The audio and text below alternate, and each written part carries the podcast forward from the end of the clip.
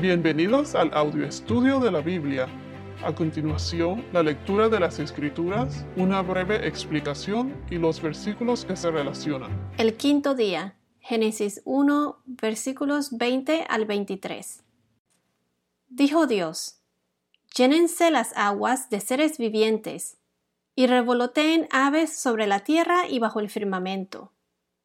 Dios creó entonces los grandes monstruos marinos, y todos los seres que viven en el agua según su especie, y todas las aves según su especie. Y vio Dios que todo era bueno. Los bendijo Dios, diciendo, Crezcan, multiplíquense, y llenen las aguas del mar, y multiplíquense asimismo las aves sobre la tierra. Y atardeció y amaneció. Fue el día quinto. En el versículo 20, donde dice, llénense las aguas de seres vivientes y revoloteen aves sobre la tierra. Aquí cuando dicen revoloteen aves sobre la tierra, en otras traducciones dicen aves que vuelen sobre la tierra. En estos versículos podemos ver cómo ya Dios va llenando todo lo que Él creó en el segundo día. Ahora vayamos a Salmos 146, versículo 6. Salmo 146, versículo 6. El cual hizo el cielo y la tierra, el mar y todo lo que en ellos hay, que guarda verdad por siempre. Ahora en Salmo 104, versículo 25 al 26. Salmo 104, versículo 25 al 26. Mira el gran mar, vasto en todo sentido. Allí bullen en número incontable pequeños y grandes animales. Por allí circulan los navíos y Leviatán que hiciste para entretenerte. Aquí Leviatán se refiere a una criatura grande y viva del mar. Debemos notar que aquí la vida acuática y las aves se crearon al mismo tiempo. Hay muchas teorías de evolución que dicen que primero vinieron los reptiles y después las aves, que en realidad no se aplican a esto.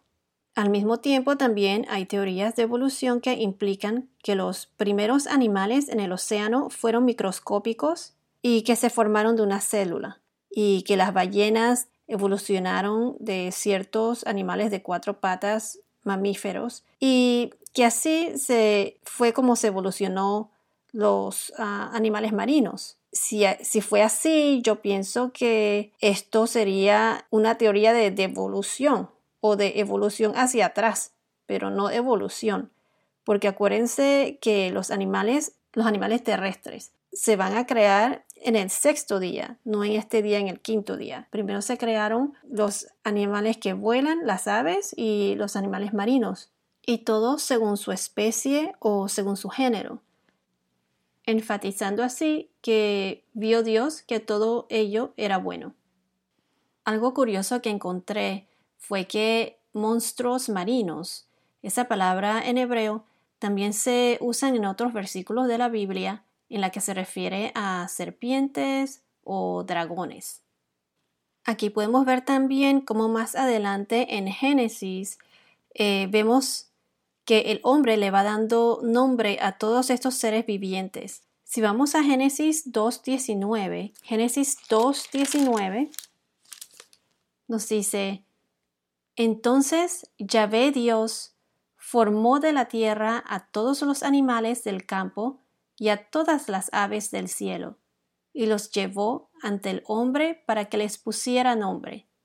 Y el nombre de todo ser viviente había de ser el que el hombre le había dado. Y ahora, cuando Dios vio que todo ello era bueno, en el versículo 22 dice, los bendijo Dios. Podemos notar aquí que no todos los días fueron bendecidos por Dios. Este, esta fue la primera bendición de tres bendiciones que se hicieron durante la creación. La primera de tres bendiciones bendición de la vida nacida en nuestro planeta, bendición de la raza humana y de la pareja, como, vamos a ver más adelante, y la bendición del día del descanso, el sábado, el Shabbat, que será una señal distintiva del pueblo de Dios.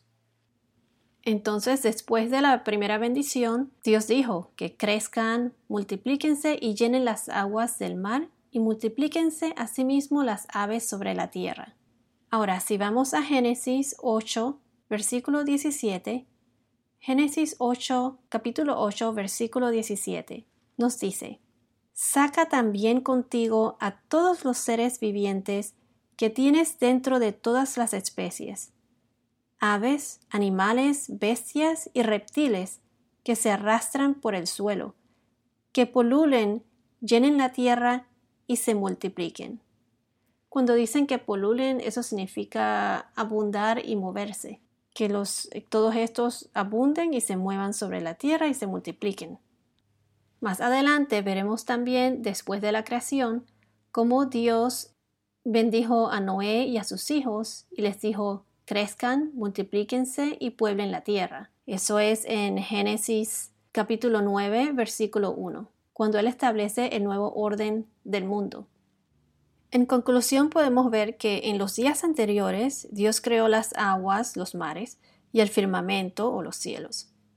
Estos versos se enfocan en cómo estas creaciones Él las llena con organismos vivientes como los peces, las aves y en su propio género, para que se reproduzcan como organismos o seres vivientes, y Dios los bendijo. Y este fue el quinto día.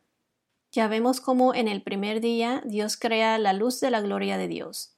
En el segundo día Él crea el cielo y agua, que fue donde se separaron las aguas.